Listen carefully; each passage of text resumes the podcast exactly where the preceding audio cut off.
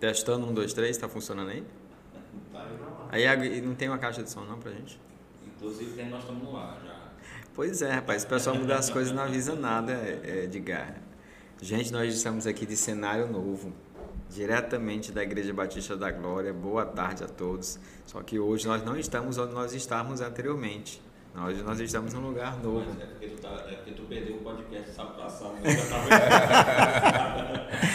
Não, mas de um- casa vocês não avisaram, não dá pra saber não. É. Muito Gente, bem. boa tarde. Nós estamos aqui mais uma vez. A semana passada me deixaram de. Na verdade, foi discriminação mesmo, mas tudo bem. Disseram que ia me dar folga a semana É, passada. não fica depressivo. Eu cara. recebi, eu quase ficava depressivo, mas eu ouvi o podcast, né? E aí me animei mais, né? Decidi não. uma coisa chamada podcast latria.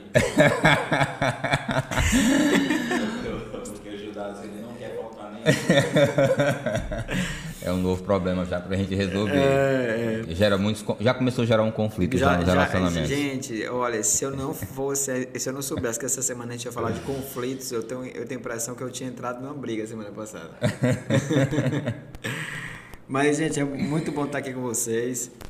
Realmente é um momento muito especial e tem sido muito edificante. A gente tem aprendido muitas coisas. Verdade. E eu espero que tenha sido útil para vocês. Gisele, desculpa. É Gisele, espero que o microfone aqui, esse microfone não tá bom. Do Dário. Segundo a Anaia, não tá chegando mesmo, não. É. Fala. Do Dário. Mas, é- Eu vou, eu vou, eu vou falando, eu vou deixando o Judas falar aqui. Mas, mas na verdade eu queria lembrar para os irmãos que a ideia do podcast não é a gente esgotar os assuntos, é simplesmente nós é, apontarmos a solução. E, eu, e a, a- o nosso sonho é poder, aqui na igreja, a gente vai ter alguns cursos sobre algumas dessas áreas, mas é claro que áreas mais sensíveis, como depressão, como ansiedade, você deve procurar o seu líder, o seu pastor, e eh, ser orientado de como agir em cada uma dessas áreas. Hoje, antes do que o Dário comece a brigar comigo, a gente vai falar sobre conflitos, né? Exato. E, e, e a- o- o- alguns já estavam perguntando, é conflitos no lar? É na escola? É na, na, na universidade? É no trabalho? É na rua? Onde é esse conflito que a gente vai falar, ô, Janto, por favor? Os conflitos eles vão seguir, ou na verdade nós vamos abordar os vários aspectos né, do, do- dos conflitos nos relacionamentos. Não apenas casais, mas conflitos relacionados a pai e filho, filho e pai, marido, esposa. E nosso desejo é poder trazer uma orientação bíblica acerca desses conflitos que, que acontecem né, no- nos relacionamentos em ah, nessas, nessas áreas de relacionamentos que já são existentes. Então é nesse sentido que nós queremos trazer uma palavra de Deus. É, e também, talvez, é, quem vota na esquerda, na direita, quem é Isso. São bons conflitos. Né é, mas é isso mesmo. O- a- a- qualquer orientação que nós dermos, deixa eu utilizar essa palavra qualquer, mas a maioria das orientações que nós vamos passar aqui, elas não são aplicadas somente a um tipo de relacionamento. A conflitos em um certo tipo de relacionamento. Na verdade, elas são aplicáveis a diversos tipos de relacionamento e, e vão ser princípios muito preciosos, não tenho dúvida. Isso. Primeiramente, eu queria pedir que os irmãos peguem suas Bíblias, que nós vamos usar a Bíblia aqui. Importante. E eu queria também que a gente orasse. Queria que Amém. nós orássemos por esse momento. Enquanto isso, ou após isso, você vai. Peço que você compartilhe com com o seu irmão da sua célula, com seus amigos. Sabe aquele pessoal briguento, assim? É, mande para ele. né? Sabe aquele pessoal pacífico? Mande para ele também, porque muitas vezes o conflito está dentro dele, meu irmão. Então é, a gente tem que, tem que abençoar todos. Então a gente vai orar nesse momento, colocando diante de Deus esse, esse, esse bate-papo que nós vamos ter agora. Oremos? Pai, eu queria clamar ao Senhor que o Senhor possa nos dar a tua sabedoria, o teu entendimento, que o Senhor possa nos fazer lembrar da tua palavra, especialmente o Dário e o Jandro que vão falar sobre realmente um assunto tão comum, Pai, um pecado Amém. tão comum em cada um de nós, que é o desejo realmente de ter as nossas, a nossa vontade sendo feita na hora e do jeito que nós queremos e que isso causa conflitos e que a gente possa apontar não só a origem, não só o problema, não só o pecado, mas a solução em Cristo. É Amém. o que eu te peço, que isso tra- traga memória, nos faça lembrar daquilo que precisamos e a gente possa realmente colocar isso diante do Senhor e dos irmãos. Amém. Que abençoe a todos, eu te peço em nome de Jesus. Amém. Conflitos, conflitos. É... Dário, afinal de contas, qual é a origem do conflito? Assim, porque assim, eu já vi muita gente brigar, né? Já, já andei vendo uma brigazinha, né? E me parece que todo mundo diz assim, mas olha o que foi que o outro me fez. Eu tava aqui no trânsito, o cara me fechou. Olha, mas como é que pode um negócio desse? Porque, e é, ah, chego em casa, minha mulher disse isso aqui. Vou lá na escola, o cara teve o desplante de dizer que eu não sabia a questão. Desplante é boa, né? É, não palavra- sabia. Tá, tá funcionando já o meu microfone, tá? Ah, legal. Eu não sabia que tinha desplante. Mas, Mas- a- a- qual a origem? A origem realmente está né, tá nos outros, assim, está nas, nas circunstâncias, né? Então, onde é que está a origem? Então, é, é provável que, que a gente possa apontar é, pelo menos duas origens para os conflitos. E há uma, há uma primeira que eu destacaria, que eu, eu acho que ela precede uma outra, que costumeiramente eu tenho respondido como sendo causa dos conflitos. E a, provavelmente a primeira causa é, uma, é um distanciamento do propósito para o qual nós fomos criados. Ah, em Gênesis capítulo 1, no versículo 26 a 27, a 28, você tem é, aquele momento em que Deus cria o homem e faz o homem à sua imagem e semelhança. Então, quando as escrituras dizem que nós somos feitos à imagem e semelhança de Deus, então ah, fica óbvio que nós temos um propósito pelo qual vivemos, que é representar Deus ou ser uma imagem dele. Isso. Fica, fica evidente isso nesse aspecto de termos sido criados à imagem e semelhança do Senhor. Com isso em mente, e pensando nesse aspecto, então, quando é que um conflito vai surgir? É quando eu tenho um estilo de vida que não, não é voltado para um propósito, ou para o propósito, que é, é espelhar ou refletir a imagem do Senhor. Quando, ah, quando Deus criou o homem, ele colocou o homem como uma espécie de representante de governo. E aí ele ia administrar a terra e tudo que nela existe, ele ia gerir a terra, ele ia governar sobre ela e cuidar dela. Todos os animais, vegetais e tudo mais ah, trazia para o homem uma responsabilidade de cuidado e de autoridade. Ah, quem participa do Celebrando Sua Nova Vida costuma lembrar das palavras autoridade e satisfação. Isso. E, e essa relação é a relação que existe entre o homem e as coisas criadas. O homem ele tem autoridade sobre as coisas criadas e ele precisa cuidar das coisas criadas. E aí, nesse aspecto, o que acontece é que quando eu estou no, no meu ambiente de trabalho, eu estou com outras coisas, outras pessoas que fazem parte do pacote da criação de Deus. E ali, eu estou ali como um representante de Deus diante delas. E eu preciso tratá-las como alguém que estaria fazendo o papel que Deus teria na vida delas. Essa perspectiva, ela quando, quando as, as pessoas acordam pela manhã com essa perspectiva, vivem com essa perspectiva, ah, os conflitos eles perdem o sentido de ser, de acontecer. Porque quando eu estou agindo como um representante de Deus na vida de outras pessoas, então eu estou muito mais preocupado em fazer aquilo que Deus faria se ela tivesse ali, no sentido de, ah, eu estou imaginando alguém que tem o interesse de, ah, alguém que me pede para ficar uma hora mais no trabalho para ajudá-lo com alguma tarefa lá do trabalho, no meu emprego. E aí então eu fico pensando como Deus pensaria naquele, naquele aspecto. Ele pensaria, Deus diria assim: não, não, não, nós não vamos ficar. Eu não vou. Por que, que eu ficaria? Por, com, qual seria a intenção de eu ficar mais uma hora com você? Por que, que eu me preocuparia com isso? Não, na verdade, Deus, como ele tem essa relação de autoridade e satisfação, Deus ia preocupar-se com a satisfação da necessidade daquela pessoa. E ao se preocupar, ele diria assim: Bom, eu percebo que aquele cara precisa de alguém que o ajude por mais uma hora no trabalho, porque ele está sobrecarregado. Então eu vou ajudá-lo. E aí não teria, perderia o, a base de um conflito que poderia acontecer quando um ia disputar com o outro. Ah, não, não, eu tenho que ir embora, eu tenho que ir para casa, eu tenho minha família e tudo mais, e não, e não penso nele.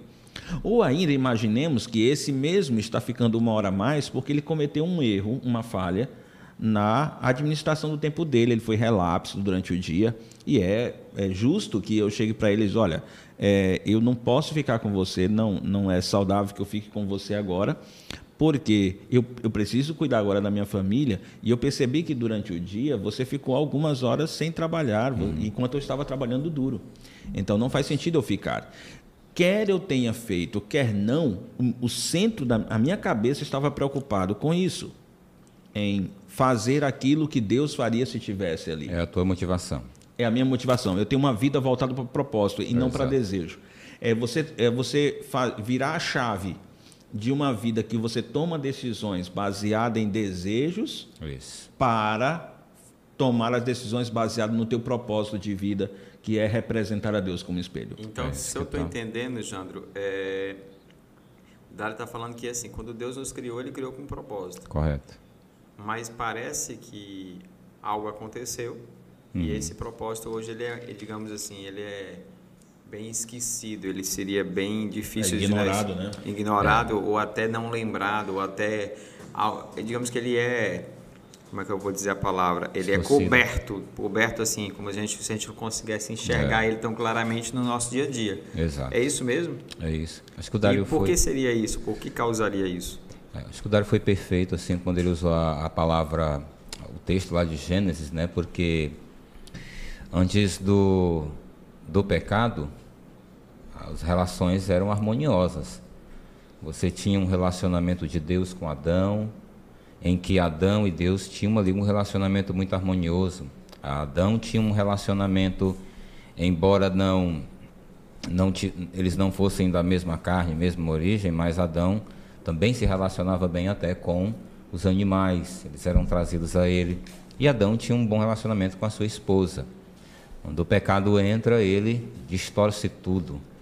E à medida que o Dário falava, eu me lembrei de duas coisas que me parece que que a partir desse momento de, do pecado, quando o pecado entra no coração do homem lá em Gênesis, ele vai começando a distorcer tudo aquilo que Deus havia colocado de bom no homem: caráter, capacidade de pensar, tomar decisão baseada em princípios. Isso tudo é distorcido. E eu comecei a me lembrar do que Tiago falou lá no capítulo 4, quando ele vai dizer de onde procedem as guerras e contendas que há entre vós. Só para deixar claro, se o Edgar quiser colocar, ele está citando é, Tiago, Tiago 4, 4, versículos 1 até o 3. É. E aí, de onde procedem as guerras e contendas que há entre vós? De onde, senão dos prazeres que militam na vossa carne?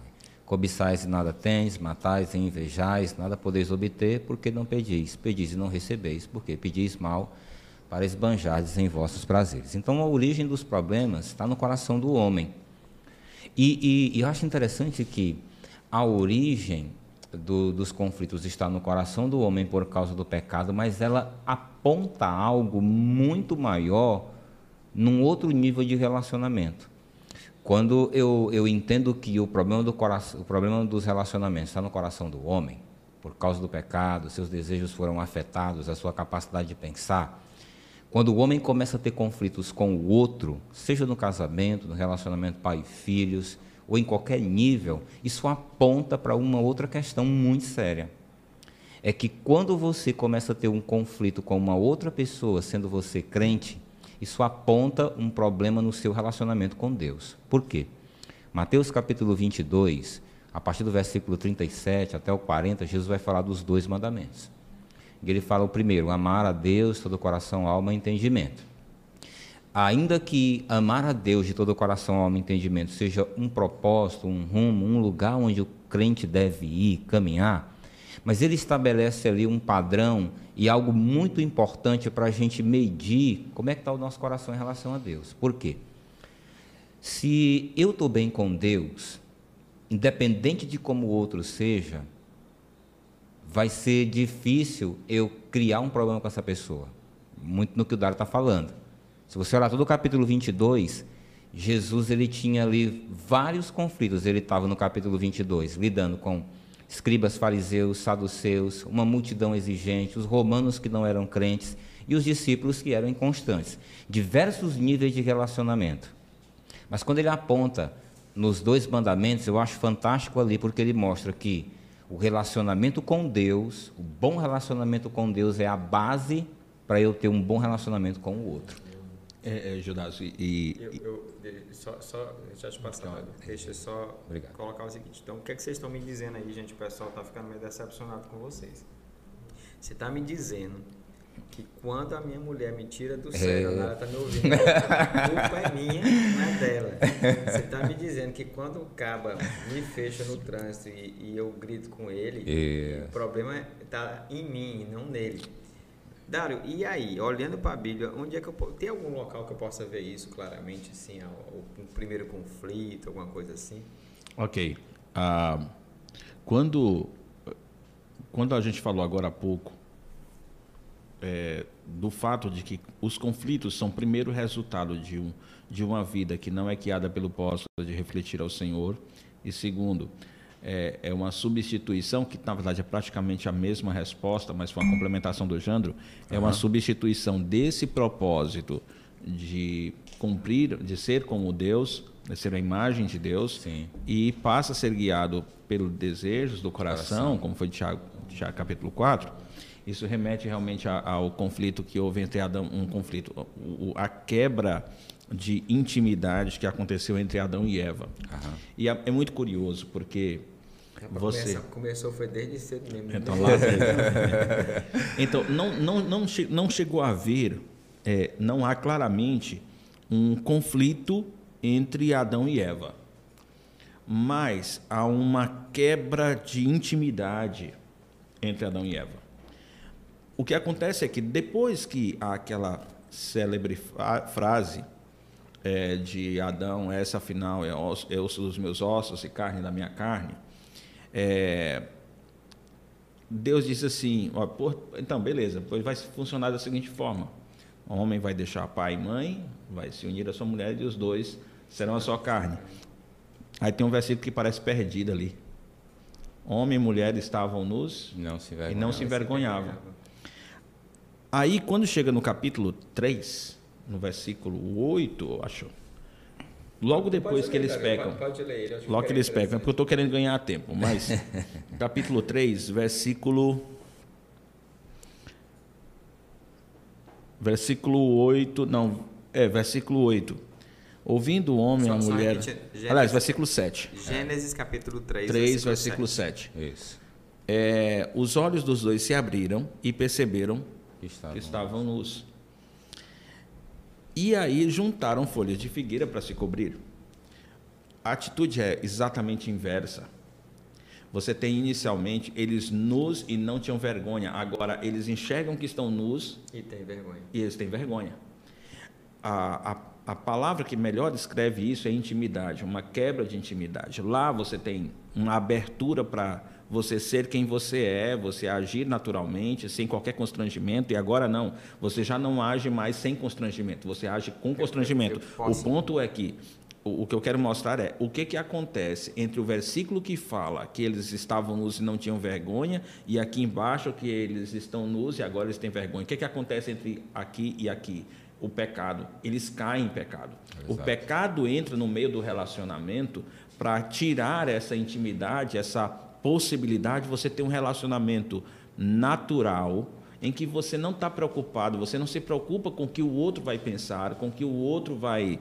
Ah, se o outro vai ficar chateado com você. Ou, você, ou você também não se preocupa em, em, em, se sentir ofendido pelo que os outros. Esse tipo de visão, Judas, de disputa de desejos, de disputa de vontades, de disputa de paixão. Eu posso dizer que seria um tipo de visão egoísta, porque me parece que an antes do pecado não havia essa preocupação com o que o outro ia pensar, não havia essa preocupação com que com essa questão, havia uma intimidade maior, porque a preocupação, não, não, por exemplo, Adão não estava preocupado com ele em si.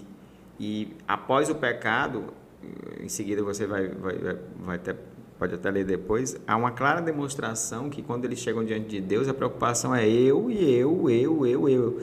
Então, quando você se preocupa muito com você, só tentando entender o teu raciocínio, é muito difícil você ser você mesmo, porque sempre você vai estar sempre preocupado, porque você, eu sou pecador, você é pecador. Isso eu sei. Mas os outros saberem disso. Perfeito. O, é, o ponto que eu ia chegar e, e mostrar isso. O que quebrou essa intimidade dentro do relacionamento de Adão e Eva foi o pecado mas é, é como o, desfecho, ou, seja, a, última coisa, a última fase antes deles pecarem. A última fase foi aquela em que Eva olhou para o fruto e achou que ele era agradável ao paladar, agradável aos olhos e bom para dar entendimento. Uhum. O, os desejos, a sensualidade, que é essa busca pela experiência do prazer, a a, o desejo de posse, né, de querer ter a coisa na tua mão, a, o desejo de ter razão, eu mesmo quero definir quais, qual é meu código de ética, minha justiça, como é que as coisas têm que funcionar aqui em casa. Todos esses, esses aspectos, ou no trabalho, seja onde for, mas é minha justiça, eu quero, eu quero discernir o que é certo, Isso. o que é errado, o bem e o mal.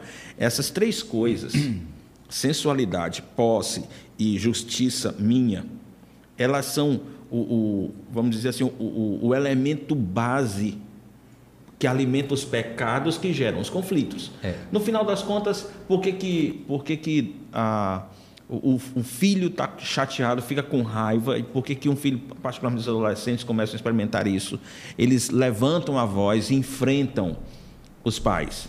Ou guardam e ficam ainda que seja mas ficam chateados ficam aborrecidos e ficam lá no quarto e não querem conversar com os pais ou fazem algum tipo de retaliação eu também não vou estudar ou alguma coisa é, assim boicote. por que que isso acontece é porque ambos avaliaram pensaram nós temos o propósito de representar Deus então Deus certamente gostaria que eu agisse assim, por isso é que eu vou fazer. Eles estão usando a inteligência bíblica para poder tomar decisão, ou simplesmente são interesses, coisas que o pai quer, que o filho quer, e esses interesses entram em conflito.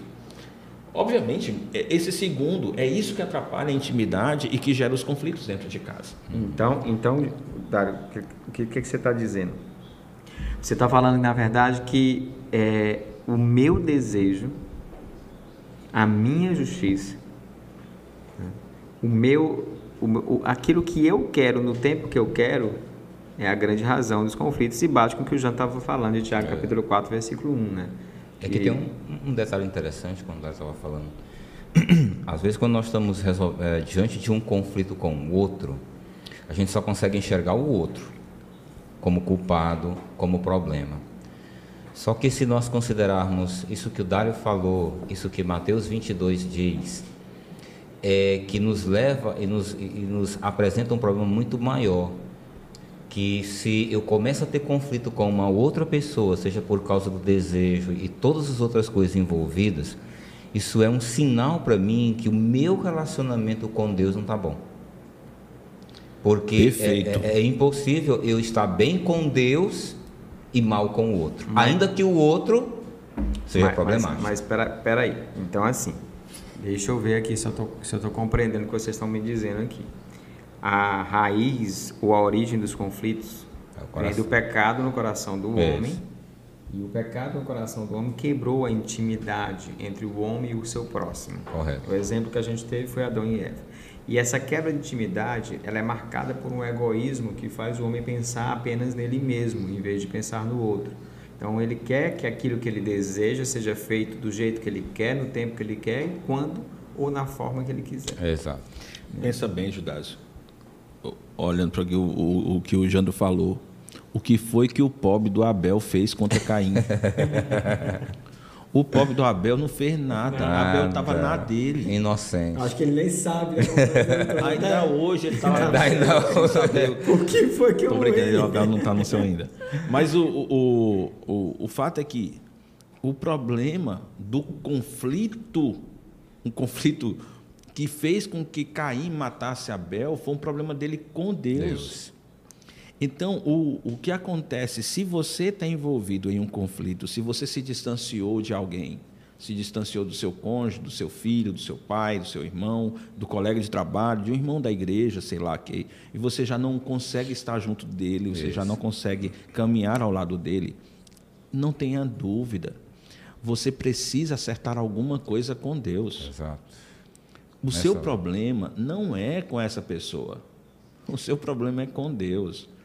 Quando, a, quando você tiver um encontro com o Senhor e o Senhor, Senhor, Senhor e você chegar e falar, Senhor, eu não sei o que, que eu faço, meu coração está fechado por fulano. A, a, resposta de Deus vai, vai ser a seguinte: faz o que é certo eu. e você vai ser aceito. Olha o problema que Deus apresenta para Caim. O yeah. teu problema é que eu não estou aceitando você. Então, você que está chateado com seu pai, porque seu pai deu uma orientação e você não quis acatar. Você que está chateado com seu filho porque o orientou e ele desobedeceu. Ou, se, ou uma pessoa do trabalho, seja o que for. Esposa, seu cônjuge. Uma pessoa com quem você, de quem você se distanciou, como aconteceu com Adão e Eva. Alguém de você se, se distanciou porque não foi atendido no desejo do seu coração. Então, o meu conselho para você, o conselho que flui de, dessa confrontação é faz aquilo que Deus quer que você faça e Deus vai aceitar você, porque Exato. até lá Deus está com dificuldades de aceitar você. Dificuldade, entenda bem, dificuldade por causa do seu pecado. Exato. E, e, e o Dário colocando essa questão, estava me lembrando aqui, Dário, ajudasse uma, de uma questão. É, é, muito importante quando você estiver num conflito, como eu falei lá, tá, lá atrás, às vezes você só consegue enxergar o outro. E aí você começa a ficar focado só no outro. E você precisa entender quando você grita com uma pessoa, seja quem for, e você, aquilo ali, aquele grito, aquela briga, aquela atitude arrogante, orgulhosa que você está tendo com o outro, aquilo é um sinal para você enxergar que você não está bem com Deus. Então você não vai conseguir resolver o problema com o outro se você não resolver lá primeiro. Deus usou, inclusive, aquela pessoa com aquelas qualidades ou defeitos que ela tem para pôr para fora o que está no seu coração. E à medida que você coloca para fora aquilo, você tem que entender uma coisa. Se você de fato está bem com Deus, como você achava que estava, você jamais faria aquilo que você fez. Então, se o problema é, ou a origem do problema é o coração do homem e o coração pecaminoso do homem aponta para um outro problema que quando ele peca ele é um indicativo que ele não está tão bem com Deus como ele achava que estava, a solução é mais simples. Mas, Júnior, o que, que tu está chamando. Só... O que, a, a, o que, que tu está chamando de estar bem com Deus? É, é provável Boa. que alguém esteja se sentindo. Isso. Eu estou me sentindo bem com Deus. Isso, é legal. O, uma coisa que, quando o Dário Judá estava colocando aqui sobre os conflitos, a gente pensando de forma prática nos conflitos, por que, que eles vão acontecendo? Porque padrões, princípios foram quebrados. Você prometeu me amar lá no altar, hoje você não me ama. E aí, quando nós olhamos para o relacionamento com Deus e pensamos estar bem com Deus, significa estar vivendo os princípios da palavra dele. Okay. Então, à medida que eu me relaciono com Deus, eu me relaciono como? Através dos princípios dele, através da vida de oração, da prática dessas palavras. Jesus disse, inclusive, lá em João 14, 23: Se alguém me ama, obedece a minha palavra. Eu e o Pai o amaremos e iremos para ele e faremos nele morada. Então, você, o, o ponto que tu está destacando é que quando você está no meio de um conflito, você se distanciou de alguém, você não não encontrou uma solução, não solucionou aquelas diferenças, vamos dizer assim, você está com um problema com Deus. Você Isso. não está bem com Deus, com Deus, é porque você está com a pendência em relação ao comportamento errado que você teve, a desobediência a Deus. Exato. Em algum aspecto. Exato. Nós estamos tentando resolver aqui um problema no microfone do Gildásio, e aí eu vou aproveitar para responder uma pergunta é, que foi feita aqui no, no, ah, no chat. A, a, primeira pergunta: o conflito pode ser proveitoso? Ah, é Naira, é, e demais irmãos. É, o, o, eu lembro de quando Paulo escreveu aos Coríntios, e ele falava, e, e ele foi falar a respeito da celebração da ceia. É, e ele disse que havia, estava havendo entre eles, aliás, não, não estava falando sobre a ceia, ele ia falar sobre ah, os litígios que haviam entre os os irmãos. Isso acho que é 1 Coríntios capítulo 6. Isso. É, e aí ele fala que havia alguns, que estava havendo alguns conflitos, é, alguns litígios, entre, ou, ou, perdão, alguns conflitos ele, entre eles, e ele dizia que esses conflitos eram necessários. Ele julgava até que eram necessários. E eram necessários porque ele revelaria quais são Isso. aqueles que são maduros. Isso. Então, se existe um, uma vantagem, se existe um, algo bom no conflito, é revelar aquele que é maduro, aquele que, ah, que sabe avaliar com sabedoria aquela situação que está gerando conflito e então tomar uma decisão que seja é, que seja uma decisão sábia, uma decisão de, de piedade. É, eu acho, eu acho interessante, Dário, que o, a pergunta, os conflitos, eles são proveitosos? É, nesse ponto, sim, acho que como tu colocou, serve para revelar o que está dentro do nosso coração. E é interessante que, às vezes, nós esperamos o conflito, né, quando digo assim, nós esperamos, eu estou falando no sentido de que nós tocamos a nossa vida pra, e não, às vezes não paramos para resolver os conflitos e eles vão ser úteis para revelar como é está o nosso coração. A gente age assim, mas o Davi, ele pedia para Deus revelar o coração dele, né? no Salmo 139, 23 e 24, ele dizia lá, sonda meu Deus, conhece o meu coração, prova-me e conhece os meus pensamentos. Então, à medida que eh, Davi nos ensina esse exercício precioso para lidar com os conflitos, né? E às vezes Deus vai provar, vai provar através do que o pai vai dizer para você, filho, adolescente, do seu cônjuge, entendeu? Então, o seu chefe lá no trabalho. E eu sempre entendo uma coisa, olha, irmãos, quando a gente tem um problema de relacionamento e a gente responde mal à, à situação do, do, do relacionamento, é simples. Primeiro você tem que ir para Deus. Porque se você está bem com Deus, você vai amar três tipos de pessoa: o inimigo, o próximo e o irmão em Cristo. Mas peraí. Então deixa, deixa eu tentar. Amar o inimigo não é amar o cão, não. É amar a pessoa que está fazendo algo contra você. Exatamente. Deixa eu ver se eu. Se, o que, é que vocês estão me dizendo aí? Ah, tudo bem, a gente entendeu onde nascem os conflitos, a origem dos conflitos, que Certo. o pecado tem tudo a ver, né? Que eu- a gente realmente tem um problema com Deus. Mas na, de forma prática, como é que eu posso resolver um conflito? Opa. Ok. Ah, a, primeira, a primeira etapa da solução do conflito é uma etapa de é, busca do Senhor. Isso. Conhecer o Senhor e a sua posição nele. Por que, que essa etapa é importante? Nós vemos ah, as Escrituras falando diversas vezes, que, e, e até citamos aqui, que o problema do conflito começa quando a pessoa não tem agradar a Deus, ou espelhar a Deus, ou representar a Deus, ser a imagem de Deus como propósito de vida. Então, a, a melhor coisa, antes de você pensar em solucionar um conflito, é você entender quem é o Senhor e qual a sua posição nele. E nesse aspecto, eh, Jesus ele, ele usou a parábola do credor incompassivo para poder fazer essa relação, né? Eles, antes de convencer que era necessário que houvesse um perdão, a, a, a ofensa feita por uma outra pessoa, ele levou o ofendido a considerar que ele era ofensor em relação a Deus, que ele havia ofendido a Deus com seu pecado. Quando nós avaliamos isso, então nós estamos olhando a posição de Deus, ou quem é Deus, e a posição dele em relação, a nossa posição em relação a ele. E aí eu estou pensando assim, ah, bom, eu- o Senhor, o o Senhor tem sido justo, o Senhor tem sido muito misericordioso comigo e eu fui aceito pelo Senhor graciosamente. Então eu pequei contra o Senhor quando eu agi dessa forma e dessa forma e dessa forma com a pessoa que eu ofendi e com quem estou envolvido no conflito.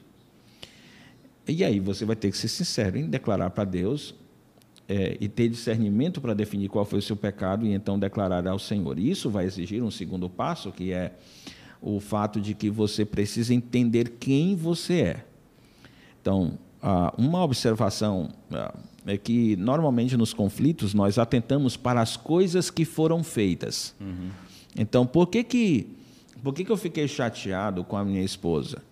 Eu fiquei chateado com minha esposa porque depois do almoço eu queria descansar 15 minutos, 20 minutos, e ela ficou fazendo barulho na sala, ah, ficou conversando com os outros meninos na sala, e isso não me permitiu descansar. Ou então eu, eu cheguei muito cansado do trabalho à noite, eu fui tentar dormir e ela queria conversar comigo. Ou, bom, vai, vai apontar isso. Não, o conflito foi por causa disso. Mas quando você declara que o conflito foi por causa de alguma coisa que alguém fez, você está esquecendo de olhar quem você é hum. e ver onde você errou. As, falta de paciência, foi orgulho. E, aliás, se a gente pudesse depois falar sobre o, o quanto que o orgulho atrapalha, seria valioso. Mas o, qual é o problema que tem comigo? Que fez com que eu é. gerasse esse conflito. Então, se eu conheço a Deus, ou se eu, tô, se eu cheguei para o Senhor, pedir perdão ao Senhor daquilo que eu errei, agora o segundo passo é chegar para outra pessoa e confessar para ela o meu erro, o meu pecado e pedir perdão para ela. Sem se preocupar com o erro dela. Não é minha preocupação inicial. Eu, eu não, não, não devo me preocupar em tirar o, argue, o argueiro é, tu, eu, o cisco, cisco que está no olho do outro. Antes de tirar a trave que está no Parece que tá é, eu estava eu estava justamente com, com o Mateus 7 aberto, porque quando vocês estavam falando sobre a questão do conflito, né, eu fiquei pensando, no, no meu, no meu caso, pessoal. Teu problema com a Naira. É, quando eu, eu já fui muito, muito conflituoso, já fui muito irado, né? E quando eu tratei isso no meu coração, a primeira coisa que, que Deus colocou foi Mateus 7 não julguem para que vocês não sejam julgados, pois da mesma forma que, que julgaram, vocês serão julgados. E à medida que usarem, que, à medida que usarem, também será usado para medir vocês. Porque você repara no cisco do, que está no olho do seu irmão e não dar conta da veia que está em seu próprio olho. Como, vo, como você pode dizer ao seu irmão, deixe-me tirar o cisco do seu olho quando há uma viga no seu? Hipócrita, tire primeiro a viga do seu olho. Então você verá claramente para tirar o cisco do olho do seu irmão. Exato. E esse texto ele falou comigo por quê? Eu não sou mais assim. Mas isso foi Deus que tratou por quê? Porque eu comecei a perceber que quando a Nara fazia uma coisa que me irritava, quando os meninos faziam uma coisa que me irritava, quando alguém fazia uma coisa que me irritava, isso era, eu percebi primeiro que não era só é, a minha família, que eram as pessoas que se relacionavam comigo mais de forma mais íntima. E aí eu, eu comecei, em vez de, de reagir, eu comecei a parar e observar. Observar não a situação, mas o que estava dentro de mim. E eu percebi que eu era muito bom para julgar os, os, os defeitos do, do, ou os erros dos outros. E eu, e eu percebia também que eu gerava muita expectativa que as pessoas fizessem aquilo que eu faria no lugar delas. Uhum. É como se eu fosse a pessoa mais, né? Se eu fosse o cara mesmo, a Coca-Cola no deserto. Uhum. E o que, é que, o que é que esse texto me disse? Espera aí, para. Primeiro, cuidado. Com o critério que você julgar, você será julgado. O, o segundo ponto foi se julgue, deixa de ser hipócrita. E isso daí fez uma coisa maravilhosa que o texto diz, foi eu enxergar o que estava acontecendo. Exato. Aí eu comecei a enxergar que, na verdade, eu tinha expectativas que as pessoas reagissem como eu gostaria de reagir. E eu comecei a perceber que, as pessoas, primeiro, eu não sou Deus. Segundo, eu não sou perfeito. E terceiro, as pessoas podem estar certas e eu errado. E aí eu mudei totalmente minha atitude, porque isso me fez enxergar né, que eu acho que é o ponto que ajuda a resolver os conflitos. E, e tem um detalhe, né, Judas? Por que, que, por que, que às vezes você, nesse conflito, você queria que as pessoas agissem como você? Isso ia trazer o que para o teu coração? Se elas agissem da forma como você imaginava. Isso. Traria aquilo que todo mundo mais quer do relacionamento. Paz. É, exatamente. Uhum. Agora, eu estava eu tava lembrando aqui de uma coisa, quando falando ainda sobre a solução dos problemas, por onde é que a gente começa, Dário colocou duas coisas muito importantes: quem é Deus, quem eu sou. E eu acrescentaria mais um detalhe: o que Deus está fazendo em mim através do outro. Quando eu é, tive é, meus filhos, eu criei uma frase que foi alvo da, da, das minhas reflexões diante de tantas coisas que eu fui passando e vivendo.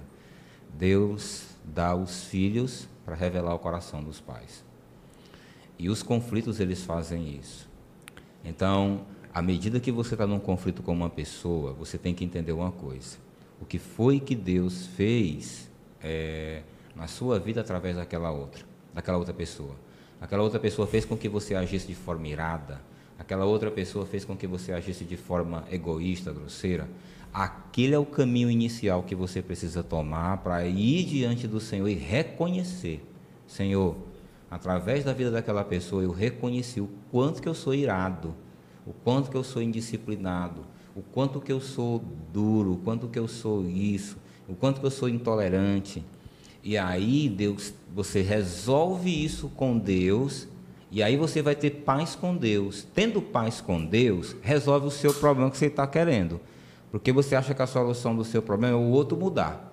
Então, quando você tem paz com Deus, resolvendo o que Deus lhe mostrou através do outro, se você vai lá e pede perdão, a pessoa não dá, se você vai lá faz o certo e ela não faz, você continua tendo paz, você continua tendo felicidade, porque como Judas gosta de repetir aquele texto lá em João, bem-aventurados sois se praticardes a, a palavra de Deus. Então, a nossa felicidade, alegria e paz consiste em tratar o nosso coração com Deus, viver a palavra, independente se o outro vai mudar.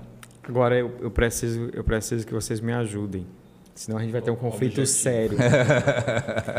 Primeiro, pessoas que fogem de conflitos podem refletir temor a homens. Conflito na vida de um cristão remete a um distan- distanciamento com Deus. Acho que já foi falado Já, aqui, né? já- Na, na solução, tem um aspecto na solução do conflito. É, só isso é a primeira pergunta. Só deixando claro para a Edivane que a gente já falou aqui sobre a questão que o conflito na vida do cristão remete a, a um problema no relacionamento com Deus. Ela Ah, está sim. perguntando aqui e a gente já respondeu. Mas a, a Naira pergunta, né? Pessoas que fogem de conflitos podem refletir temor a homens? Na, na solução do a- a- a- o temor a homens pode atrapalhar a solução do conflito. É, é impressionante que pessoas que têm temor a homens, elas não, não, isso não impede que elas entrem em um conflito. Mesmo tendo temor a homens, é capaz ela ter um conflito com outros. O que o temor a homens às vezes faz é impedir que a pessoa resolva o conflito, basicamente por duas coisas porque ela, o Jandro falou sobre o desejo de paz. isso. Então eu não quero entrar numa discussão, eu não quero tentar resolver o problema, porque na hora que resolver o problema, ele vai se exaltar, ele vai começar a falar contra mim, e eu não quero essa, essa zoada toda. Então eu prefiro não tratar o problema. Exato.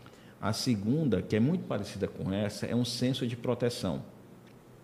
Um senso de proteção desnecessário para esse caso da solução do conflito. É mais no sentido assim, eu não vou, porque eu sei que quando eu for falar com ele, ele vai gritar comigo, ele vai me xingar, ele vai me apontar meus erros, e eu não quero sofrer isso. Eu não quero sofrer esse ataque que vai vir de lá para cá. Parecem ser duas coisas iguais, mas a nuance da diferença é que nesse segundo, o meu receio é do ataque. No primeiro, é simplesmente não quero ser questionado em nada, eu não quero ter que entrar numa disputa contra. Eu quero simplesmente que ficar na só quero minha. ficar na minha, por favor. Eu, por, por gentileza, ninguém E, mexa e a comigo. pessoa briga por isso. Às vezes, quem, mesmo quem não tem. Mesmo quem não tem medo, mesmo quem não tem Você tá medo, mesmo quem não procura se proteger, também não vai querer sossego. Mas, às vezes, pessoas que têm muita inteligência, muita força, eles não vão entrar. Então, o temor a homens pode atrapalhar nesse É, aspecto. e você, você é, respondeu parcialmente a, a resposta da Célia, que ela diz assim: ao invés de ir até as pessoas para resolver o conflito, a gente resolve deixar para lá, por achar ser mais fácil. Você já respondeu parte da pergunta dela. Ou querer que a pessoa não. Ou, ou achar que a pessoa não vai entender, ou que achamos que a pessoa não merece. Essa parte aqui é nova. Às vezes, talvez a gente não ame o suficiente para resolver o conflito, né? É, tem, tem um detalhe também, às vezes até mesmo, porque nós, nós temos essa tendência de amar muito mais a nós mesmos do que os outros, e nós acabamos tentando nos proteger, ou através da paz, não, não quero o conflito, quero manter a paz. Mas qual é o antídoto que Jesus dá para isso? Em Mateus capítulo 5, versículos de 10 a 12. Bem-aventurados sois os perseguidos por causa da justiça, porque deles é o reino dos céus. Bem-aventurados sois quando por minha causa vos injuriarem, vos perseguirem, mentindo, disserem todo mal contra vós. Regozijai-vos e exultai, porque o vosso galardão é grande, pois assim É, perseguiram Lucas. os profetas antes de vós. Eu lembro de Lucas 6,43, a mesma coisa. Então, quando você vai com a palavra, o que, o que, que você não pode ir para resolver um conflito? Você não pode ir com, por questões de gosto e preferência, você tem que ir com a palavra, referenciado na palavra.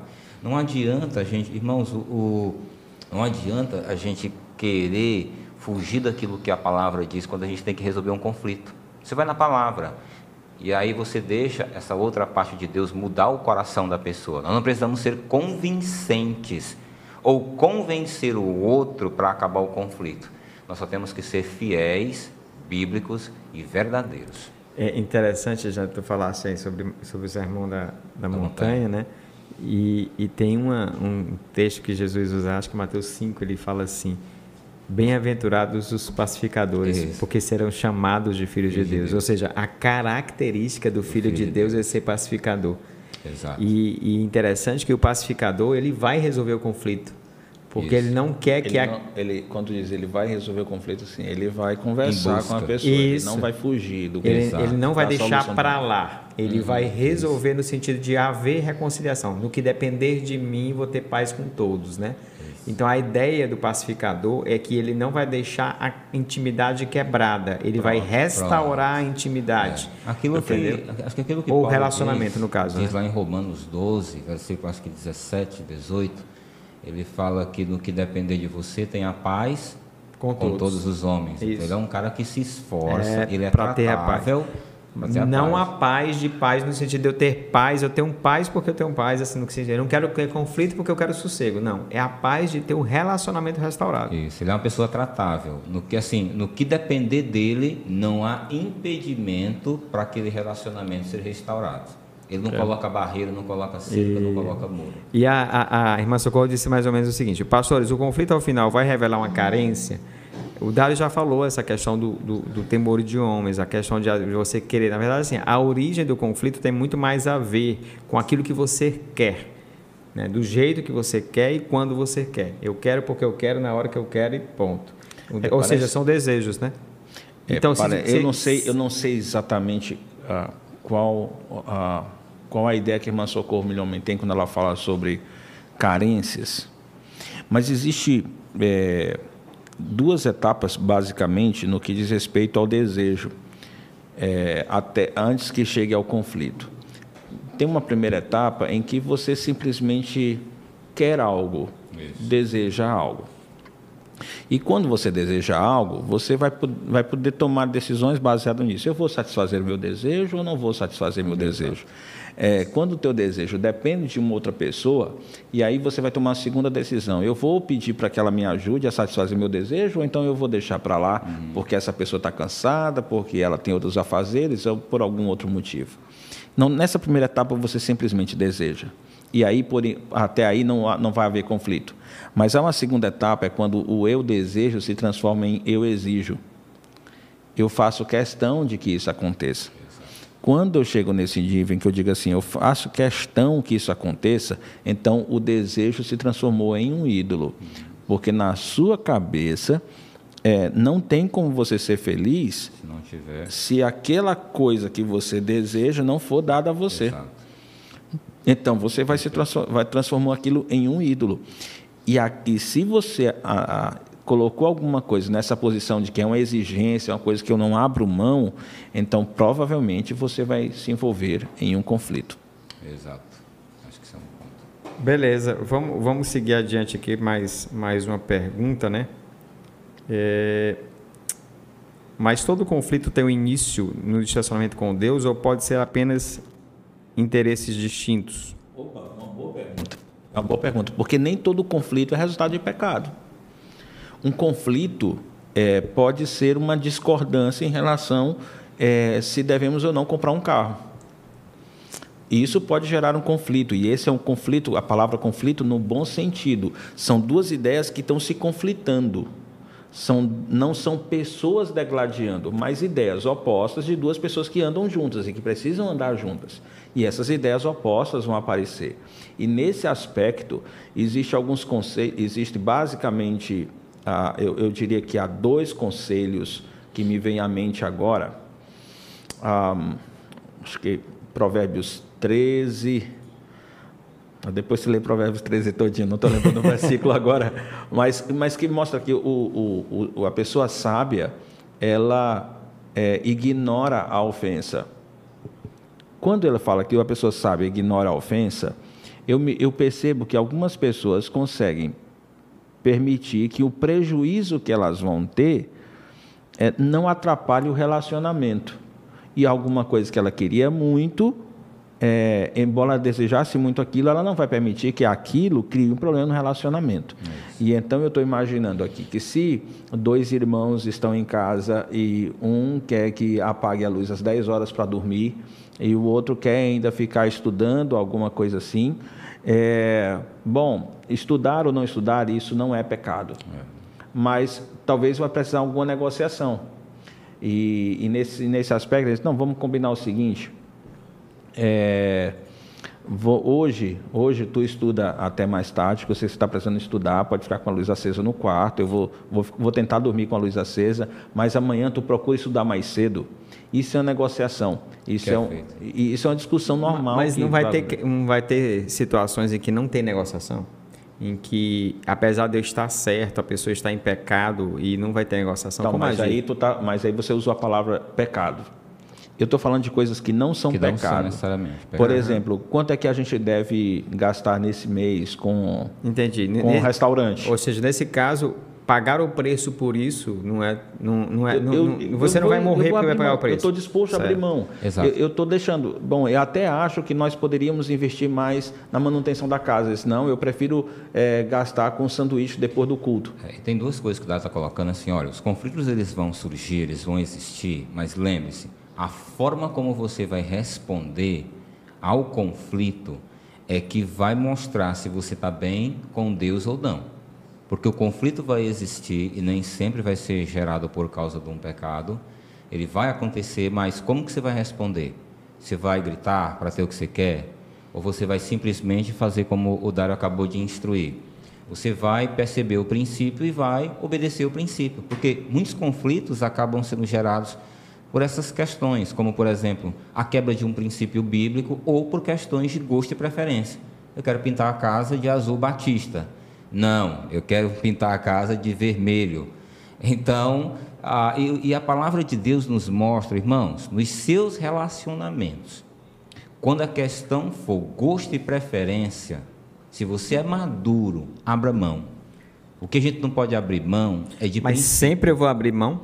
Se você... Eu abro mão todas as vezes. Então, e agora, tudo, sempre sou eu, sempre Exatamente. sou eu. É uma pergunta aqui. Boa. E assim, quando você é maduro, você vai estar disposto a abrir mão. Lembra do que o apóstolo Paulo falou em Romanos, lá capítulo, acho capítulo 14, lá 1 Coríntios capítulo 10, olha, comer carne é, é pecado, é problema para você? Comer carne quebra princípio? Não, mas eu estou disposto a abrir mão. João Batista até deu a dica lá, né? Importante que ele cresça, que eu diminua. O maduro, ele vai sofrer mais no relacionamento, tá bom? Essa é uma dica. E o maduro é aquele que muitas vezes vai abrir mão. Agora, detalhe que eu estou falando para você: ele abre mão de gosto e preferência. Princípio bíblico é diferente. Eu não posso quebrar um princípio bíblico ainda que o outro seja imaturo. Pensando sobre isso. É é só dizer, nós discutimos duas possibilidades é que o assunto do conflito seja apenas uma preferência Exato. e que o assunto do conflito seja um problema de pecado. Exato. Então, se o problema do conflito é que aquilo que o outro está querendo que eu faça é pecado, então meu posicionamento, hum, é, eu não posso tornar isso irrelevante. Isso.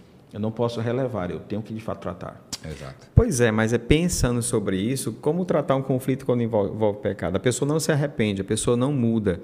Né? Apesar uhum. de eu, é, é, é, e às vezes ela é, se diz cristão, outras vezes ela não é cristão.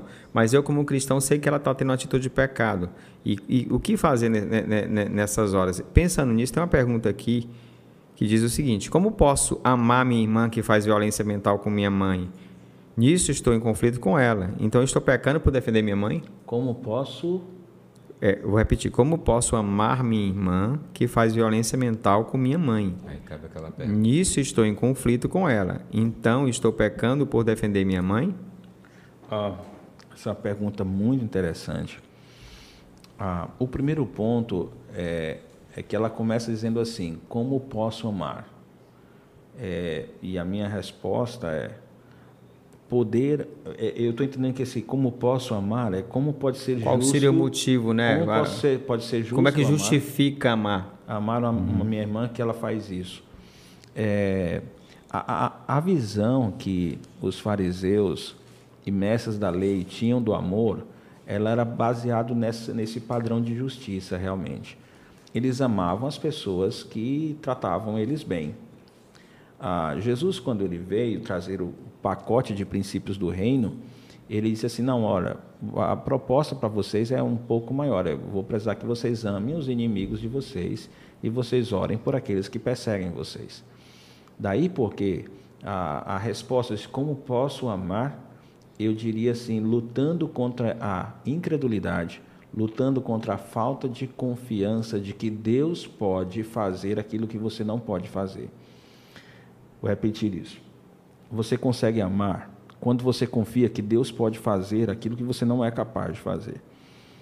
Você é capaz de amar a sua irmã que trata mal a sua mãe quando você confia que Deus é capaz de proteger a sua mãe quando você não pode protegê-la. Quando você não está lá, quando você não tem poder, quando você não tem autoridade. Então Deus pode fazer. Isso é uma luta contra a incredulidade, eu reconheço, é, porque a tendência é nós vivermos pelo que vemos e pelo que podemos apalpar e não pelo, pela fé. Tem um estilo de vida que vive pela fé, desafiador, mas nós temos tudo o que precisamos e a, o Espírito nos dá, através da palavra, tudo o que precisamos para poder viver pela fé. E, nesse, e esse seria um passo. É, confiar que Deus vai cuidar dela. Aí, mas tem uma segunda pergunta dentro da pergunta dela, que é a questão de como não entrar em conflito por causa da injustiça. Por causa da injustiça. E aí, nesse sentido, é como, como a, a, a busca pela justiça de Deus, e precisa diferenciar uma justiça que foi confeccionada por você e aquela justiça que foi definida por Deus. A palavra do Senhor tem princípio de preservação do outro. Então, e que nós precisamos levantar a voz e agir em prol da preservação do outro. Se eu vejo que alguém está sofrendo e não faço nada, eu estou pecando por omissão. Então, de fato, você precisa chamar a sua, a sua irmã e confrontá-la e precisa apontar o erro. Se eu imagino que ela não é crente, porque o Judas ele, ele, ele introduziu, se, tu, se coloca nas duas possibilidades, se, primeira possibilidade, se ela não é crente, eu vou fazer uma confrontação normal e necessária. Tem alguns detalhes que eu não vou conseguir incluir nessa resposta, porque são muito peculiares, são muito específicos e precisava conversar pessoalmente. pessoalmente. Mas eu diria assim, é, se ela não é crente, você vai confrontá-la e vai dizer: Olha, eu não posso admitir que você trate a minha mãe dessa forma, porque é injusto você tratá-la assim. Essa maneira como você trata ofende, machuca, maltrata, e se você e, e você mesmo está sofrendo por causa disso, porque gera aborrecimentos para você que são desnecessários. E talvez uma forma sábia de dizer isso é: se você começa a tratar a minha mãe bem, você também vai ter paz. Você também vai se sentir bem por estar agindo corretamente com minha mãe. Então, essa seria uma posição equilibrada sem que você bote interesse pessoal, desejo pessoal na conta. Aí, se for crente, aí tem que seguir Mateus 18. Disciplina bíblica. Tem que fazer o processo de disciplina bíblica, confrontação pessoal, confrontação com testemunhas e confrontação com a igreja. E assim, é só lembrar, minha irmã, que, que não dá para a gente é, adentrar os detalhes para poder orientar mais claramente. Mas o que a gente precisa ter em mente é que a Bíblia tem a resposta. Então, assim, no, a senhora pode nos procurar que a gente vai estar orientando direitinho. Exato. Mas eu gostaria de lembrar um detalhe. Deus nos amou quando nós éramos seus inimigos. Uhum. Quando nós não fazíamos nada que agradava a Deus. E, e isso é um detalhe que, que mostra que Deus não tinha justificativa para nos amar. E muitas vezes a gente não percebe, mas o amor de Deus nos transformou. E o amor de nós por pessoas assim pode transformar o ambiente de um lar, de uma casa, de um, de um relacionamento. E isso é uma esperança que Deus nos dá, do que o amor pode fazer, como constrange o amor.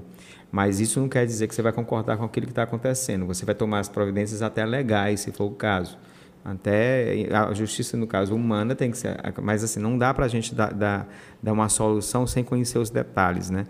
Um, um parêntese que eu abriria aí é porque nós temos casos bíblicos de injustiça feita, no entanto, os personagens envolvidos decidiram agir com misericórdia e, em alguns casos, transferiram a Deus a, a, a atitude. Eu vou deixar que Deus resolva isso. ah, quando amaldiçoaram Davi e Davi estava acompanhado de soldados, foi sugerido que aquela pessoa que estava amaldiçoando dele ele fosse morta. Aí Davi disse: Não, peraí, deixa, deixa isso. Pode ser que Deus esteja até usando ele. Então Davi ele criou uma perspectiva. É, ele era rei. E como rei, ele tinha força e poder e autoridade para mandar matar o cara que levantou a voz contra ele. Apesar de ser rei, ele decidiu confiar na justiça de Deus. Esse foi um, foi um episódio que chama, traz essa lição. Mas há um segundo episódio que me chama mais atenção ainda, que é a, a vou esquecer agora o nome dos personagens. É aquela mulher que terminou depois casando com Davi. É mar... Não, Não. o marido é, dela era Abigail. Abigail. É interessante esse texto Abigail, é, porque é 1 Samuel capítulo 25. Abigail e Nabal. É, uhum. Abigail Nabal. Mas se tu voltar um pouquinho antes, tu vai ver no 24, vai ver Saul perseguindo Davi. Davi entra na caverna, Saul entra lá para fazer alguma necessidade específica, né? E ele fica ele perseguindo injustamente Davi. Davi não tinha culpa de nada e ele perseguindo, era muita injustiça. E a decisão de Davi de colocar na mão de Deus aquela situação é algo que impressiona. Esse é um ponto, sim. Eu estou pensando no ponto que foi exposto pela irmã Fátima, porque no caso da irmã Fátima, a, havia uma ameaça de conflito entre Davi e Nabal. Sim. E Nabal ia morrer. Certo, era verdade. E aí o que acontece? A Abigail ela entra no meio para tentar criar uma condição para que a tolice não causasse um caos. A tolice dos dois lados. A tolice dos dois lados. A tolice de Davi, uma tolice da parte de Davi, ou uma tolice da parte de Nabal. A tolice dos dois não gerasse um problema complicado.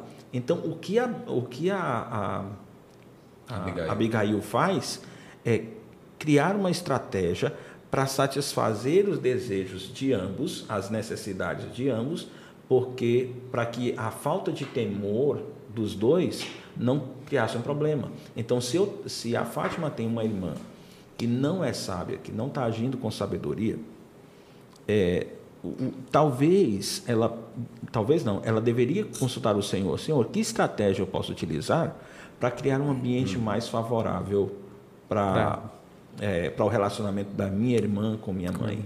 Ah, nós é, precisamos considerar assim que nós não estamos escutando a ah, irmã. A, a irmã. História, né? é, Nós toda estamos estudando uma parte da história, que é apontar, de, de, e uma preocupação específica da irmã Fátima. Deixa eu andar. Tem mais coisas envolvidas. Deixa eu andar aqui, senão vai ter conflito.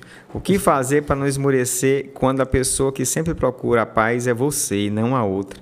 E como não deixar essa atitude de, de se tornar um sentimento de orgulho? Olha aí. Para ti, Jandir, daí. Muito boa essa pergunta. É, a primeira coisa que a pessoa precisa entender a respeito dessa pergunta é para quem ela está fazendo o que ela está fazendo no casamento. as motivações dela para fazer, buscar a paz, a reconciliação no relacionamento. Jesus ele disse em João capítulo 13, versículo 17: Ora, se sabeis essas coisas, bem-aventurados sois se as praticardes. Aonde é a felicidade do crente? É na obediência da palavra. Toda vez que eu vivo a palavra tendo como motivação principal agradar a Deus, a minha felicidade vai ser desfrutar da minha obediência ao Senhor. O Senhor vai trazer paz, o Senhor vai trazer alegria para o meu coração. Eu estou usando esse princípio para responder as duas perguntas. Né? O que é que eu faço? Porque só eu, quando estou buscando a paz, eu acabei de falar, inclusive anteriormente, que no relacionamento você vai ter um maduro e você vai ter um imaturo. E muitas vezes o maduro vai sofrer mais dentro do relacionamento. O que não pode é desmotivar. Mas, mas, mas Jandro, é, explique, é, é sofrer mais no sentido de porque ela vai lutar contra o porque orgulho dela o orgulho e tudo dela. mais. Mas, mas se ela colocar isso diante de Deus, é, Aí... o texto que você leu lá de, de Mateus sobre o galardão, eu, eu acho que é um bom exemplo para tratar o sofrimento. Do coração. Porque se eu entendo que a minha fidelidade a Deus é mais importante do que a quantidade de vezes que eu vou lá procurar restaurar o relacionamento, eu vou ver isso não como sofrimento, mas eu vou ter prazer é, nisso, porque eu vou lembrar que o que eu estou fazendo agrada a Deus. A Deus. E a promessa de Deus que quando eu faço aquilo que agrada a Ele, é recompensa no céu. É bem-aventurado. Será feliz aquele que agir assim. Então, assim, ó, eu acho que a questão do sofrimento aí tem muito a ver com nossa maneira de pensar. Exato. Se eu pensar no propósito de Deus, como, como Dário colocou lá no início, olha, se a gente lembrar qual é o meu propósito, pacificador é conhecido como filho de Deus. Isso. Se eu lembro que eu sou filho de Deus e eu sou reconhecido por ser pacificador, todas as vezes que eu pacificar, eu estou mostrando para as pessoas, inclusive para mim mesmo, que eu sou filho Exatamente. de Deus. Então não seria motivo de sofrimento, não. seria motivo de alegria. de alegria. Por isso que o texto diz bem-aventurado, o texto que você Sois, citou antes. Sim. E, e, esse é o detalhe. Eu estava olhando aqui até, pensando numa visão até macro, a, a gente não pode desassociar, irmãos, os nossos relacionamentos do reino de Deus. A falta de perspectiva de uma vida no reino de Deus é que nos leva muitas vezes a perder é, o foco na, na luta para manter relacionamentos. Vezes a pessoa diz assim: é, Eu estou aqui sempre buscando a paz e o outro não muda. É, o que é que eu faço para não esmorecer, para não entristecer? É porque quando você está sempre buscando a paz, qual é, é, é, a sua principal motivação? É que o outro mude. Enquanto o outro não muda, você fica triste. Mas essa não deve ser a motivação. Você nunca vai conseguir mudar o outro. A gente não muda o outro. Nós temos uma responsabilidade diante de Deus de mudar a nós mesmos. E como é que eu consigo ter paz ainda que o outro mude? Eu procuro viver o que a palavra de Deus diz, buscando agradar a Deus, servir ao Senhor. Judásio gosta muito de uma referência em Romanos 4, 2. Ele fala dessa questão que a bondade de Deus é, é quem conduz o outro ao, arrependimento. Romanos 2, 4. Então, à medida que eu vivo para como é que eu não faço para esmorecer ou se tornar orgulhosa? É mudar o foco. Eu estou buscando a paz no meu casamento para que o outro mude, foco errado. Eu estou buscando a paz no meu casamento para glorificar a Deus, foco certo. Então, se eu coloco o foco no lugar certo, eu vou ter paz, eu vou ter alegria, ainda que o outro não mude. Agora, nós não estamos dizendo que é, a, a, pessoa não pode, não possa mudar. Muitas vezes eu já testemunhei de que quando você faz o que é certo, quando você começa a obedecer a palavra de Deus, quando você tira o foco do outro e começa a mudar a sua própria vida, Deus interfere na situação e a bondade dele conduz aquela pessoa ao arrependimento. Ou acontece como Nabal. Leiam lá, 1 Samuel 25. não é muito bom, não, mas se a pessoa não muda, pode acontecer essas coisas pode mesmo. acontecer. É, é. Quando você tem um, no conflito, o foco é você, então você ora para Deus matar o outro. É mais fácil, né? Resolver o conflito. Quando o centro da discussão o centro da solução do conflito é Deus, aí você ora para Deus. Não Exatamente. É verdade, é, é verdade. Exato. Mas assim, eu vou pedir para vocês, senão eu vou brigar com vocês. Sejam objetivos. Ah, tá certo. Como agir quando o conflito é com um parente descrente que não consegue perdoar? É claro, além de orar e pedir perdão.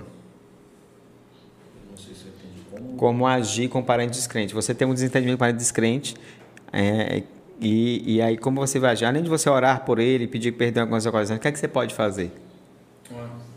atitudes de graça, ah, o inverso das exigências que, que normalmente levam aos conflitos são as atitudes de graça, aquilo que você faz que o outro não merece e que termina exaltando a Deus.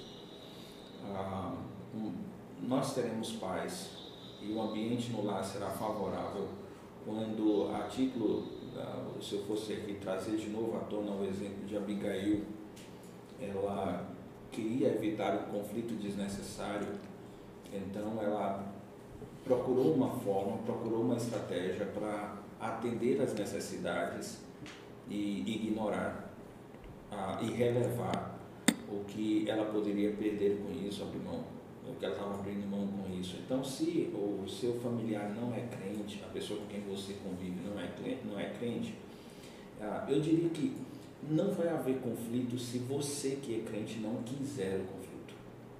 Ele vai fazer as exigências, ele vai querer as coisas do jeito dele e você vai abrir mão. Você só não vai abrir mão, você não, só não vai é, questioná-lo se o que ele tiver lhe pedir para fazer for pecado. Se ele Quebrar um princípio, né? Exatamente. Então, à luz de Atos capítulo 5, você diz, olha, eu temo Deus antes de temer a você. E por isso eu não posso, eu, eu preciso primeiro obedecer a Deus. Atos 4. Antes de pensar, Atos 4. 20. Atos 4, 20. Antes de obedecer a você. É, então, e, mas quando não está relacionado com isso, então eu relevo. Uhum. Eu relevo e deixo que é, apresento essa necessidade que eu tenho a Deus e não exijo de uma pessoa que é descrente. E não espero de uma pessoa que é descrente. É. Eu, eu tenho um princípio que eu sigo em relação a isso. É, lá em João capítulo 8, Jesus ele diz assim: a, aquele que peca é escravo do pecado. Então, na, na minha cabeça, eu entendo que um descrente, uma pessoa que não teme a Deus, o natural dele é pecar. Isso. Então, no meu relacionamento com o descrente, o natural é ele pecar contra mim. Então, não. quando ele não peca contra mim, isso quer dizer que Deus teve misericórdia. Então, pensando nisso, eu já vou para o relacionamento pensando que eu não posso exigir dele aquilo que Deus exige de mim. E o natural do crente é obedecer, obedecer a Deus e, e, e, e não pecar. Eu, eu, tenho, na verdade, com Cristo, com o Espírito Santo, eu tenho a capacidade de dizer não pecar do que ele não tem. Exatamente. Isso me ajuda muito. E, e, o Jander falou uma coisa interessante, que ele diz assim, os, os filhos são colocados para a gente para tratar o nosso coração, né? Eu digo que Deus coloca cônjuge, filhos, Sim. lá no trabalho, coloca aquele, aquela criatura que só Deus né, para a gente dar força para a suportar. Todas essas pessoas, Deus está tratando o coração da gente porque Ele quer que a gente tenha um olhar como Cristo tem. Cristo olha para o pecador e Ele separa pecado do pecador. E Ele é capaz de amar o pecador. Exato. E Ele é capaz de pensar como, como realmente Ele pode conduzir o pecador ao arrependimento. E, e isso é, é, algo fantástico. Se a gente pensar no propósito que o Dário falou lá no início, propósito de Deus, por que, que nós existimos, por que, que nós fomos salvos, isso vai ajudar muito a lidar com os conflitos. Lembre-se, o Filho de Deus é pacificador. E a, o Jandro tem uma pergunta para a Vossa Senhoria aqui. A irmã Lawane ela diz, diz o seguinte. Pelo que entendi, o conflito é Deus te mostrando que você não está bem com Ele, que você precisa entender onde está errando. É isso mesmo? Não sei se ela falou Deus, o conflito é Deus mostrando como se Deus fosse. Deus te mostrando que você não está bem com Deus e que você precisa entender onde está errando. Sim.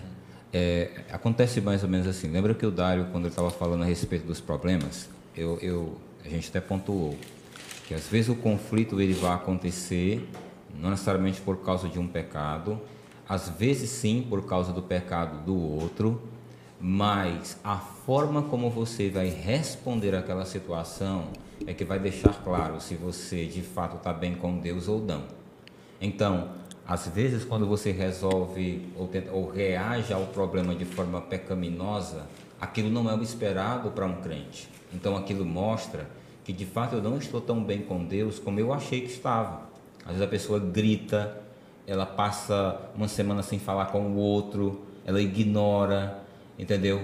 E aí, esse tipo de atitude vai mostrar exatamente que você está bem com Deus, porque a palavra de Deus diz que nós temos que amar o inimigo, o irmão e o próximo. Então, o que é natural do crente quando ele está bem com Deus? Eu até citei o caso de Jesus, de Paulo, porque eles conviviam com pessoas que, te, que causavam conflitos para eles, os fariseus, os saduceus, é, os escribas, Paulo tinha a igreja de Corinto, uma parte da igreja de Corinto que batia nele, é, a, no ministério dele, no caráter dele. E como é que Paulo ele agia? Ele agia como é natural do crente que tem esse coração em agradar a Deus. Ele tratava com amor aquele que lhe batia. Ele não disse, inclusive, lá em Romanos capítulo 12, de 9 a 21, especialmente o 21. Abençoe Pagar o mal com o bem. Com bem. 19 a 21. Exatamente, capítulo 12, de 9, 9 é porque ele diz assim, o ah, amor ah, seja é sem fingimento. E aí ele vai falar a respeito desse tema, do amor na prática. Então, quando a gente fala desse lance que eu estou num relacionamento com uma pessoa e eu acho pecaminosamente, aquilo é um sinal para mim avaliar como é que está meu relacionamento com Deus. Se eu acho bem, se eu agir bem, aquilo mostra que eu estou bem com Deus. E por quê? Só para finalizar. Isso é importante por quê? Porque às vezes a gente se engana porque a gente vem para o encontro de cela, para o discipulado, para a igreja, aí volta para casa E aí vive a semana tendo conflito com os outros e achando que está bem porque está marcando presença com Deus, no discipulado, no encontro de célula. E os conflitos eles vão mostrar se você vai estar tá bem ou não com Deus. Porque é. o conflito vai revelar como é que está seu coração. É verdade. E, e, e é interessante essa, é, é, essa questão que, que o Jano está colocando, porque é muito fácil olhar para o outro e ver é. os defeitos os erros do outro. É muito fácil sentar na cadeira e dizer onde o outro errou. A questão é você ser capaz de enxergar o seu coração. E o conflito, eles funcionam. E pensa numa esponja. Pensa numa esponja. Mergulha a esponja num líquido. Se eu mergulhar num líquido que você não sabe o que é, você não vai saber o que tem na esponja. Como é que eu vou descobrir o que é que tem? Espremendo a esponja. O conflito ele vai espremer teu coração e vai Isso. dizer o que é que tem dentro dele. Se você pensar em lá em Marcos capítulo 7, Jesus diz: "De onde é que vem o, tudo que não presta?" Isso. Marcos 7, 20.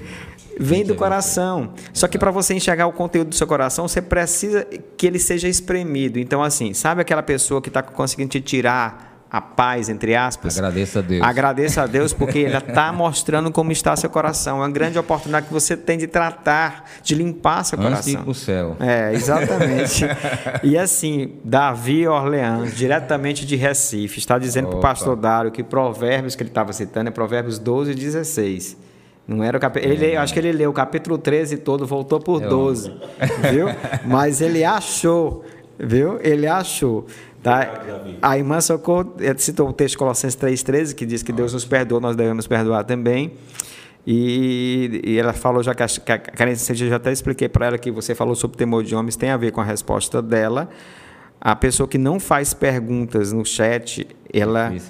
É, não, ela que nunca faz pergunta no chat, ela tem uma última pergunta aqui.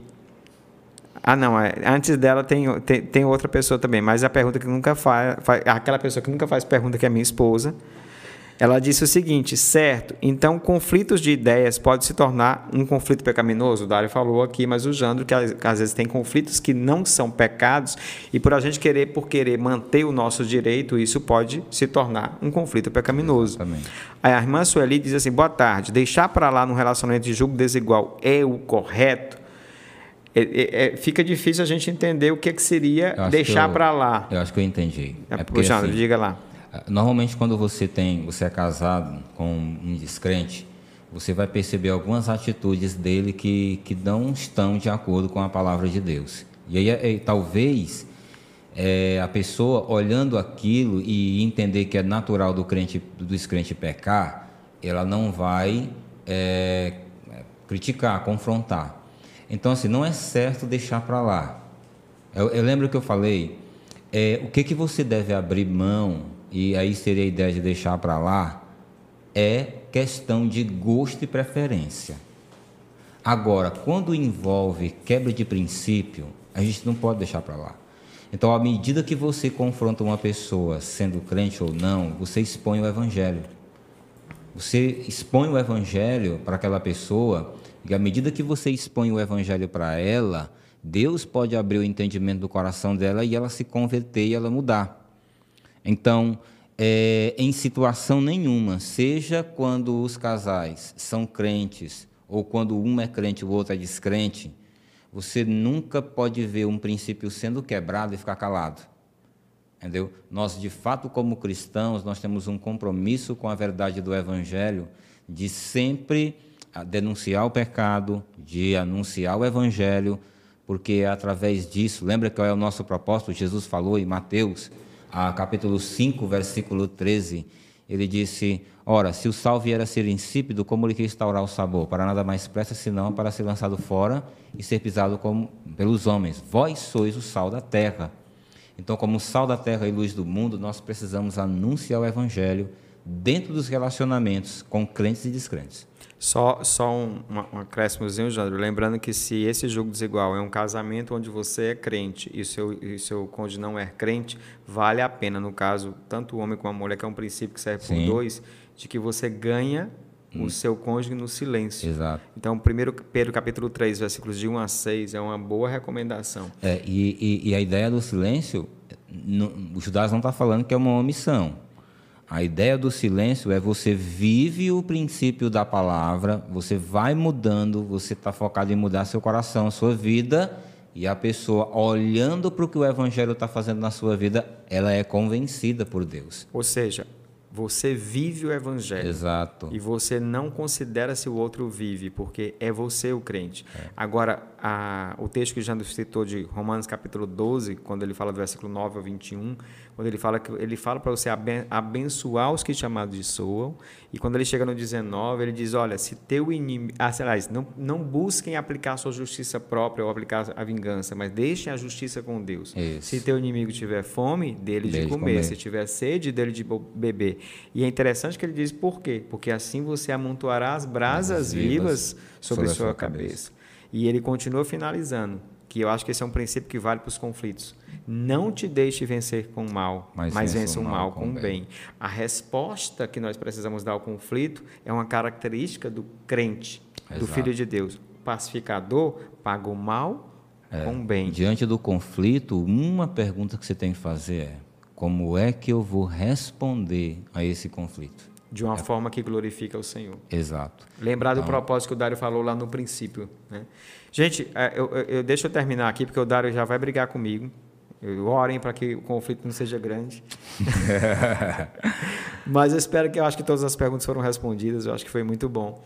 E eu, eu queria só duas recomendações: Conflitos no Lar e a Escolha do Pacificador. Um livro excelente para tratar conflitos no lar. E um outro livro para tratar conflitos, tem princípios maravilhosos, é Em Busca da Paz. Os dois são da, da editora Nutra. É Bom, muito bons. Conflitos no Lar e a Escolha do Pacificador e Em Busca da Paz. São dois livros muito bons se você quiser aprofundar um pouco mais esse tema. É. E até como sugestão de leitura, olha, é, tem três. Assim, a Bíblia é cheia de, de referências que nos ajudam a lidar com problemas. Mas para mim tem um, tem três capítulos que são fundamentais, que é o Sermão do Monte. Porque ali ele vai ajudar a gente a enxergar uma coisa que muitas às vezes a gente dissocia, o reino de Deus da minha vida. E a nossa vida está dentro daquele reino. E o cidadão do reino dos céus, ele vai responder aos conflitos, aos problemas, às circunstâncias do dia a dia, através daquilo que está lá. E eu recomendo você, leia Mateus capítulo 5, capítulo 6 e capítulo 7, que é o Sermão do Monte. Ele expressa ali a verdadeira condição do coração de um seguidor do reino. Então, um conselho de despedida, é, Provérbios 12, 16. 16, só botou para isso, né? Não, 13, 10. Olha aí. Eu fui procurar algum texto em Provérbios 13 que fosse útil. um, o orgulho só gera discussões, mas a sabedoria está com os que tomam de, é, conselho. É, esses, há dois conselhos embutidos nesse versículo quando você pensa em conflitos. O primeiro conselho é que não tenha dúvida que seu orgulho vai querer atrapalhar a sua capacidade Isso. de julgar a situação. O seu orgulho, às vezes, vai. É, é, por causa do seu orgulho que às vezes você vai tentar manipular o outro. É por causa do seu orgulho que você vai tentar esconder o seu erro. É por causa do orgulho que você vai querer valorizar o seu próprio interesse. É por causa do orgulho que você vai enxergar o erro do outro numa proporção muito maior do que de fato ele é. De fato. O orgulho é, uma, é um veneno terrível, terrível. para que atrapalha a solução do conflito. Por isso, eu diria, ah, eu lembrando aqui de Jesus, é, no capítulo 11 de Mateus, pedindo para que você imite ele porque ele é manso e humilde de coração. E quando você entra no conflito, a tua alma tá muito, fica muito sobrecarregada. Mas quando você é manso e humilde de coração, você encontra descanso para a sua alma. Esse é um dos conselhos embutido nesse versículo de Provérbios 13, 10. A segunda parte, ele revela uma segunda questão. Quando você está no conflito, o grande desafio seu é ficar no nível do entendimento e da sabedoria e não ir para o nível das emoções. Isso. Porque o inverso, o Provérbios, ela, ele, ele trabalha com antíteses o tempo todo. Então, você tem, na primeira parte, dizendo que o orgulho gera o conflito, aí no, na, na segunda parte do, do provérbio, você tem uma situação inversa. E a situação inversa mostra que você não deveria dar um passo, você não deveria continuar uma discussão de um conflito se você não tem convicção do que é certo, do que é justo naquela situação. E, e, e parece que vale a pena, se você está percebendo que suas emoções estão, estão muito envolvidas na, naquilo que você está querendo falar, ou que você está querendo fazer, dê um passo atrás, ligue para alguém, converse com uma outra pessoa, diz, olha, estamos tendo conflito por causa disso, a gente está aqui em casa, a gente está tendo conflito ou lá no trabalho, no colégio. Procura uma pessoa madura, uma pessoa que é piedosa, conversa com ela, peça conselhos para ela.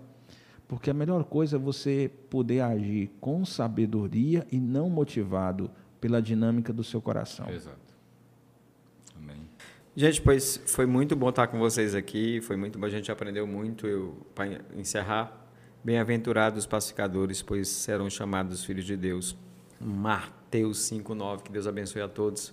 Valeu, gente. Um Valeu. abraço. Um abraço.